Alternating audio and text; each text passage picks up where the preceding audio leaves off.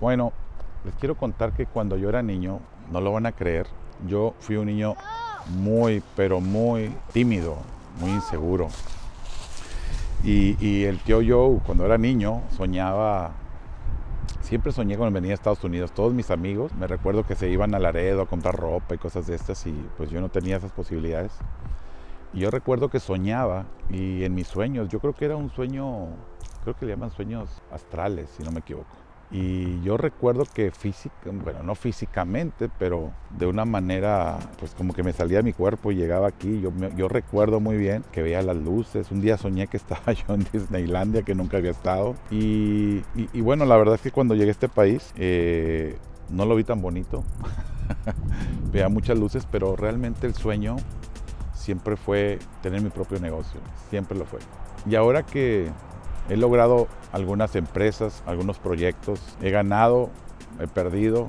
Creo que en estos momentos mi placer más grande o lo que más me inspira es compartir. Creo, no creo, eso es lo más valioso el día de hoy. Me inspira ayudar, me inspira compartir, me emociona acompañar a las personas en sus sueños, más allá de, de solo dar un o mentorear a alguien o coachar a alguien o ayudar a alguien o darles simplemente un consejo. Bueno, yo soy de Monterrey, Nuevo León. Es una ciudad en el norte del país, una ciudad donde escuchamos música norteña, región muy, muy norteña. Eh, nos gusta usar botas. Bueno, ahorita ya cambió el tiempo, pero en aquel tiempo éramos de botas y sombrero. No todos, pero por lo general era de botas y sombrero. Tengo tres hermanos, Mauricio, Cintia y Paco. Yo soy el mayor. Mauricio tiene 44, Cintia debe tener 42, si no me equivoco, y Paco debe andar por los 38. No lo recuerdo. Yo tengo 52, aunque me siento de 25 en estos momentos. Pero sí, Monterrey, Nuevo León es una ciudad muy industrial. Fíjate que mi papá eh, murió cuando yo tenía, si no me recuerdo bien, como 13 años. Para mí fue muy, muy difícil porque eh, murió en una etapa de mi vida cuando y, y era fuerte porque eh, fue, me, tocó crecer ser adulto muy rápido, ¿no? Fue un choque importante emocional, ¿no? Y, creo que, que esas son las cosas que te van haciendo madurar. Fue muy duro, ¿no? En, muchos sentidos. Este, por eso yo siempre hablo de la parte emocional, del músculo emocional. No importa, creo en alguna ocasión por ahí les platiqué que, que no importa quién eres o qué sabes o, de dónde vienes o qué tan educado estás, yo creo que esa parte la sigo aprendiendo todavía, la sigo explorando. Y me llevo bien, mi mamá, este, me, tocó trabajar muy chico, mi papá era ferrocarrilero, él eh, daba un servicio a la gente que compraba sus cosas en Laredo o en Texas y traíamos televisiones y grabadoras y cosas de estas. Y donde tenían su casa en, tienen su casa en Monterrey, eh, atrás de, de la casa pasaban los trenes, ¿no? Mi papá era ferrocarrilero. Y entonces el señor Medina era mi, mi, mi empleador. Entonces él me hablaba, me, me decían, oye, el tren viene a tales horas, espérame. Y yo le esperaba toda la madrugada o el día de la noche para que llegara y yo recibía la mercancía. Pues yo era muy chico y pues no sé cómo le hacía, pero bajaba las televisiones o cosas que traía él, las metía a la casa y después las, yo lo acompañaba a ir a entregárselas a las casas. Era como un delivery, pero era así como medio no legal, ¿verdad? Fíjense que dentro de esas aventuras ah, yo, yo ganaba muy buen dinero, ¿no?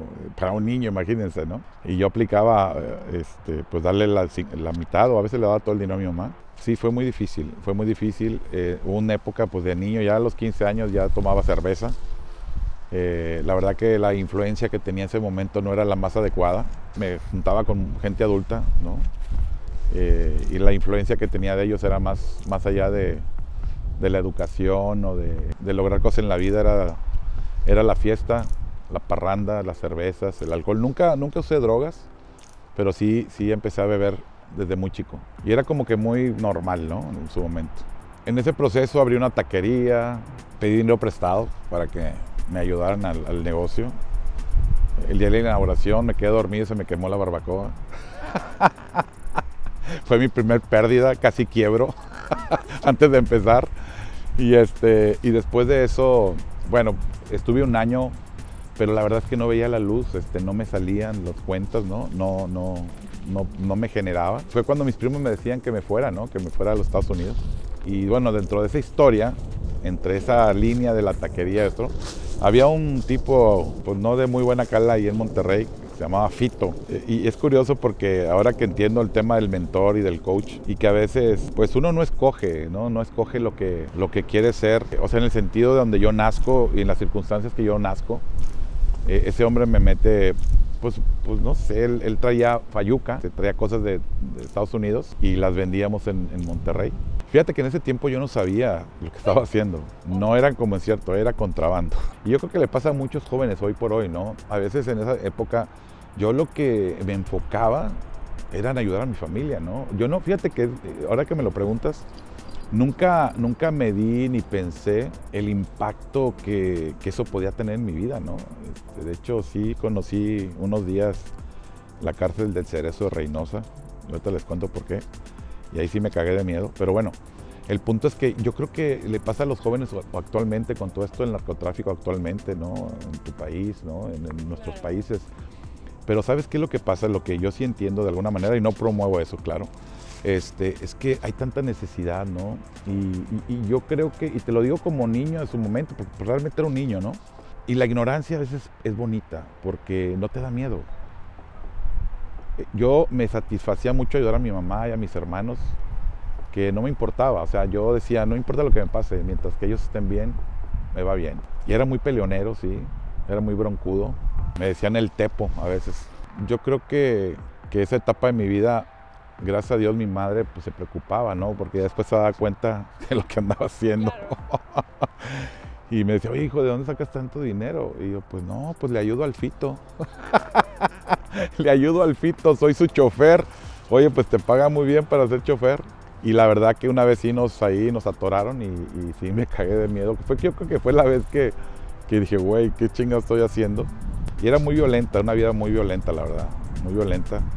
Y no me gustaba y mi mamá decía, no, hijo, mejor vete de aquí. Yo creo que me veían y decían, si José no se va de aquí, va a terminar muy mal, ¿no?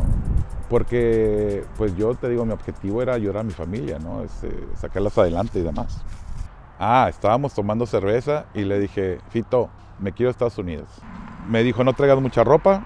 Me fui a la casa, le dije a mi mamá, mamá, mañana me voy agarré una bolsa, eh, me puse un pantalón y me fui. Y no tenía pues ni un centavo en la bolsa, nada, cero.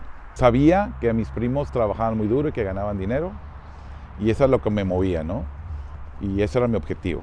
Yo decía, y voy a dejar a mis amigos, ¿qué hay allá? ¿Con quién voy a hablar? Yo no hablo inglés. Al otro día, en la mañana, en la madrugada, como 5 o 6 de la mañana salimos.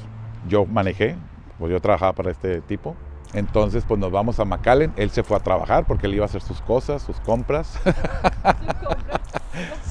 Entonces me dice, bueno, y me acuerdo que dice, bueno, eh, le dice a Lupe, que era su, su mujer del momento, dice, Lupe, le hablas al güero para que pase a Pepe. Este, nosotros vamos a ir a comprar la mercancía y de ahí este, lo recogemos en una gasolinería X. Dile al güero dónde lo vamos a recoger. Ah, fantástico. Y ahí voy, ¿no? Pues llegamos a un barrio así muy feito y sale el güero y me dice, pues listo, pues listo, vámonos. Me dijo, tienes que correr mucho. Dice, porque vamos a cruzar este, lugares donde va a haber perros, donde va a haber gente, posiblemente nos disparen, porque son propiedad privada. Y empiezo a correr con él y efectivamente perros, gritos, disparos, no sé si nos disparaban hacia arriba, o sea, no sé, o sea, no me puse a investigar. Y me acuerdo que se escuchaban los helicópteros allá arriba. Llegamos al río. Ya estando en el río, este, pues no sé, habría una distancia de unos, no sé, 10 metros, 20 metros. Yo sí sabía nadar, ¿no? Y me dijo, ¿sabes nadar? Le digo, sí, sí. Dice, quítate la ropa. Bueno, dice, ¿traes dinero? Le dije, no, no traigo. Ok. Me da una bolsa plástica, invento mi ropa y así encueradito. Recuerdo muy bien que estaban del otro lado dos tipos greñudos y me dijo el güero, dijo, mira Pepe, este, no sé qué va a pasar del otro lado, estos tipos nos van a querer robar, entonces prepárate. Bueno, me tiro al agua y nado muy rápido como puedo, salgo al otro lado, me pongo la ropa y le dije, Padre Dios, en tus manos estoy y lo que tú decidas. Y me acuerdo que la imagen fue el tipo y traía un machete así metido aquí en su mano y me dijo, no sé, empiezan a hablar un idioma medio raro, español obviamente. Y el güero como que los conocía, como que eran de la misma calaña, ¿no?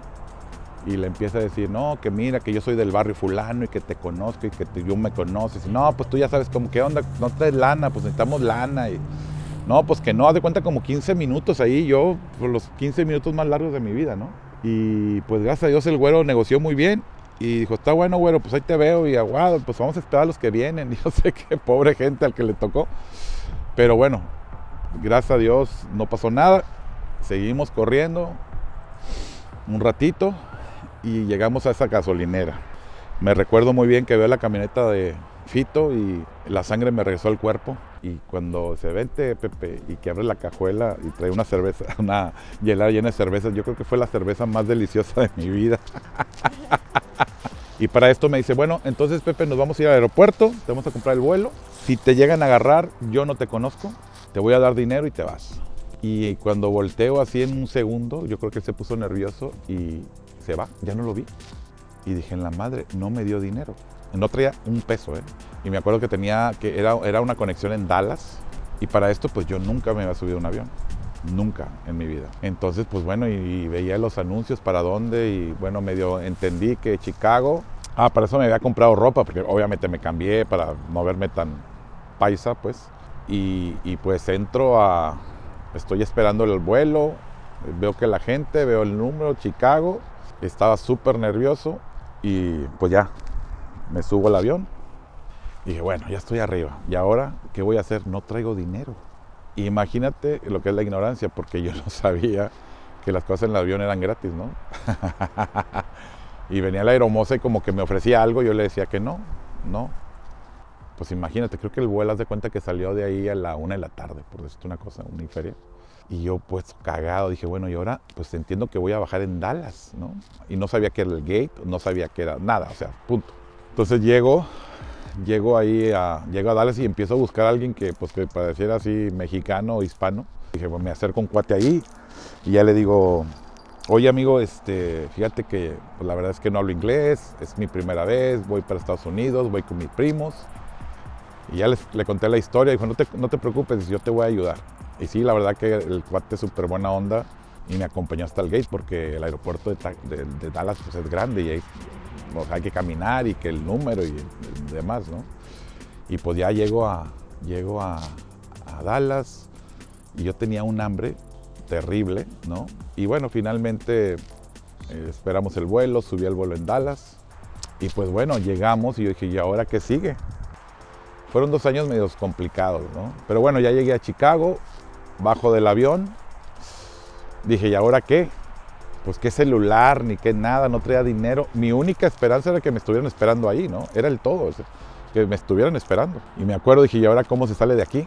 Y pues yo, mi instinto fue nada más seguir a la gente. Y bueno, así después de 15 minutos o 10, no sé, caminar, veo a lo lejos a mi primo y me veo. En ese tiempo no había esas restricciones de hoy, ¿no? Y lo veo a lo lejos y ya de cuenta que ah, ya lo logré. Y no había comido nada, no había tomado agua, la adrenalina, todo. Y bueno, ya llegué con los primos, bienvenido. Pues ya, pues obviamente súper relajado. Así como cuando llega las personas de Estados Unidos por primera vez, estaba así como niño, viendo para todos lados. Y llegamos al Aguascalientes a comer unos tacos. Yo me acuerdo porque en Monterrey los tacos son chiquitos y aquí unos tacos así gigantes, ¿no? Yo sé que muchos de nuestros amigos por ahí que nos van a escuchar han pasado peores que yo, ¿no? Pero la verdad, esta fue la aventura del tío yo de haber llegado a este país con, con, una bolsa de, de sueños e ilusiones, ¿no? Básicamente me dijeron, primo, usted no tiene licencia, usted no tiene que salir, nosotros lo vamos a llevar y lo vamos a traer. Y haz de cuenta que era como estar en la cárcel, ¿no? Digo, muy amable, ¿no? Jamás, o sea, mi primo Hugo Cázares y Amparo fueron los que me dieron su casa, mi prima Sandra, Palafox, Nicolás, o sea, me dieron la mano, me guiaron. Y yo la verdad decía, wow, pero fue muy duro porque imagínate yo de ser libre, de andar por todos lados, de repente estar encerrado en un trabajo que odiaba. Yo mi objetivo era ayudar a mi familia, ganar dinero y ayudar a mi familia. Ese fue mi principal objetivo. Eso es lo que yo quería hacer. Y eso es lo que había venido a Estados Unidos. Bueno, y decía yo, no, pues voy a juntar dinero en un año o dos y me voy de aquí. Pero voy a, ese era mi objetivo. Yo decía, voy a juntar mucha lana y me voy a ir de aquí y voy a poner una cadena de taquerías. En esos tiempos había una, unas taquerías que llamaban Tacos Chava, que vendían unos tacos de, de, barbacoa. Y yo decía, no, voy a poner mi cadena de taquerías, pero ¿cuánto dinero necesito? Imagínense que yo no sabía qué era cómo administrar un negocio, o sea, cero. Era nada más cobra, compra mercancía y vende y gana dinero, ¿no? O sea, obviamente que así no funciona. Esos dos primeros años fueron muy difíciles, ¿no? Muy difíciles. Para mí, ¿no? Emocionalmente, porque no salía. Es, e, e, es estar con muchas limitaciones, pues eres ilegal, literal, ¿no? No tienes licencia, no tienes documentos, no hablas el idioma. Sí fue muy complicado, muy complicado. Pero yo, la verdad, nunca dejé de soñar, siempre pensé que lo iba a lograr. Y yo decía, ¿no? Yo no me voy de aquí y no me voy hasta que no logre mi objetivo. Primero fue juntar dinero y después dije, no, aquí voy a montar el negocio. Soñadores, pues eh, el objetivo de contarles mi historia es que eh, en la vida todo es posible. Yo soy de las personas que cree que se puede tener todo y más allá de contar una historia trágica o contar una historia difícil, eh, yo les cuento mi historia en el sentido de inspirarlos a decirles que sí se puede, que no permitan que nada ni nadie les bloquee sus sueños, sus metas, sus objetivos y que por más pequeño que sea ese sueño, por más que la gente les diga que no es posible, recuerden que sí es posible y yo se los puedo confirmar, se los puedo apostar, se los puedo firmar que sí es posible.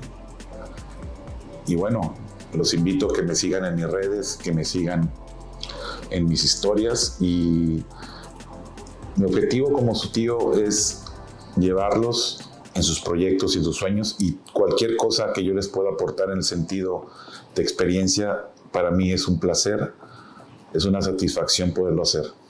Gracias. Nos vemos en el próximo episodio. ¿eh?